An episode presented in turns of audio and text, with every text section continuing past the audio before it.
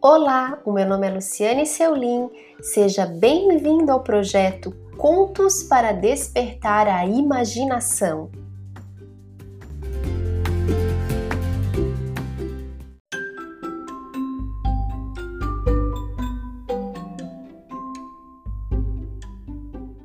Tampinha, de Ângela Lago. Era uma vez uma menina tão pequena que cada vez que espirravam por perto, ela voava. Seu nome era Tampinha. Ela usava uma tampinha de garrafa na cabeça para ficar mais pesada e aterrissar mais depressa quando voava. Tampinha vivia com sua avó numa casa à margem do rio do Mato Perdido. Essa avó era quem cuidava dos doentes da região.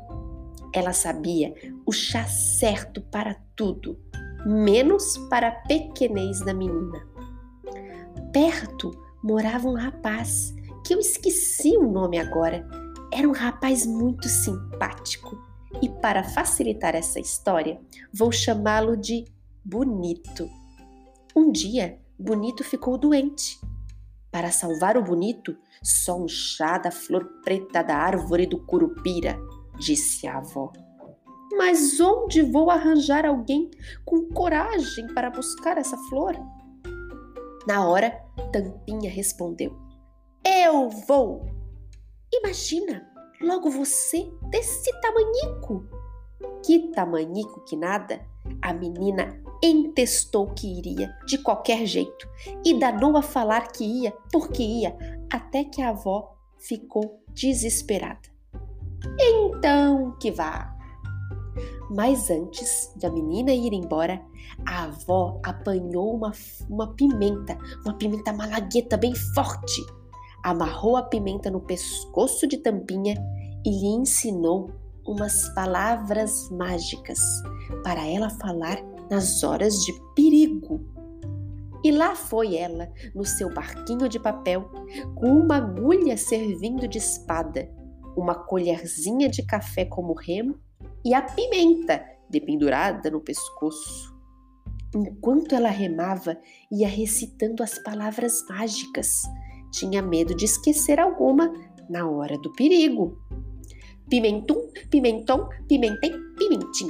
Peixe quer água, quero atim. Pimentur, pimentor, pimenté, pimentir. Eu quero voltar de onde quero ir. Pois muito bem. De repente, Tampinha deu de cara com uma cobra grande cantando. Você tem avó, eu tenho tio. Venha comigo pro fundo do rio. Você tem agulha, eu tenho fio. Venha calada, sem dar nenhum pio. As palavras mágicas sumiram da cabeça da menina. Com muito custo saiu um fiapinho de voz. Pimentim, eu quero a ti. A cobra grande se curvou para escutá-la. Sentiu o cheiro forte da pimenta, teve uma coceira no nariz e acabou espirrando. Atchim! Era o que era preciso. Lá se foi nossa heroína voando pelos ares. Mas como ela não tinha se lembrado de todas as palavras, a mágica funcionou um pouco errada. E ela aterrissou justo na praia da onça pintada. A onça pintada viu aquela menina apetitosa, lambeu o beiço e veio andando com suas patas macias. Tampinha ficou branca de medo e nada de lembrar os versos mágicos. Ela só conseguiu enrolar a língua de qualquer jeito. Pimentrem, pimentrum! A onça espichou o ouvido para tentar entender. E aí, sentiu aquele cheiro desgraçado da pimenta. Seu nariz danou a coçar e veio o espirro. Atchim! Tampinha voou pelos ares. Mas, como ela tinha se atrapalhado com as palavras, a mágica também ficou meio atrapalhada. Ela logo caiu como uma geringonça qualquer, por pouco não quebra a perna. De qualquer forma, já estava livre da onça. Na sua frente, o que via era uma árvore, uma árvore enorme. Céus, a árvore do Curupira! Será que o Curupira.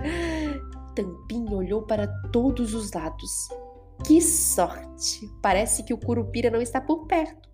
A árvore era belíssima, sem nenhum exagero. Alta, imensa. E lá, no último galho, estava a flor preta. O problema era que Tampinha não dava conta de subir nem no primeiro galho.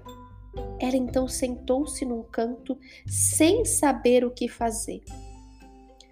Coma essa frutinha e cresça bonitinha. A árvore farfalhou e deixou cair um fruto.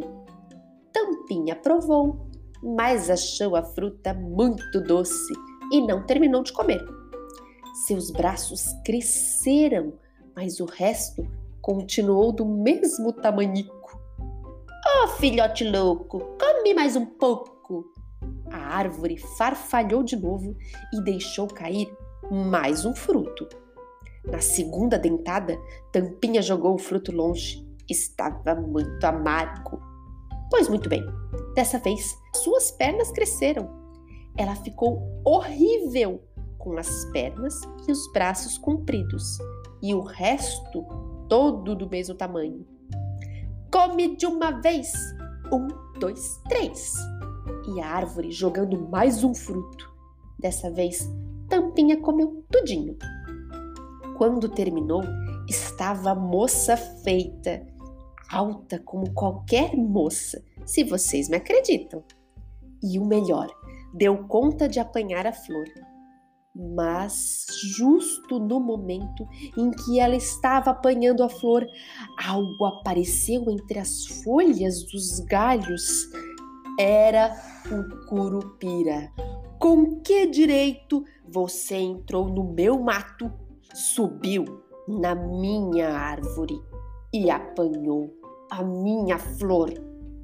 Tampinha ficou branca de novo e tratou de recitar: Peixe quer água, eu quero a tixim, me espera de volta de onde eu vim. Curupira se curvou para ouvir melhor a moça e sentiu o cheiro da pimenta.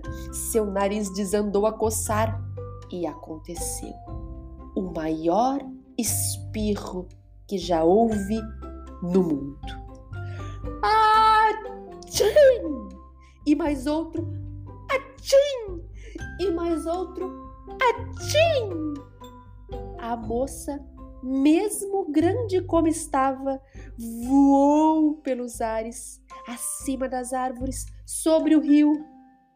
Aterrissou direto na casa do moço bonito.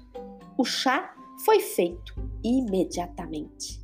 Bem, o final você já sabe. A avó ficou feliz de ver a neta grande, o moço bonito. Sarou e. e aconteceu um casamento. E eles viveram felizes para sempre.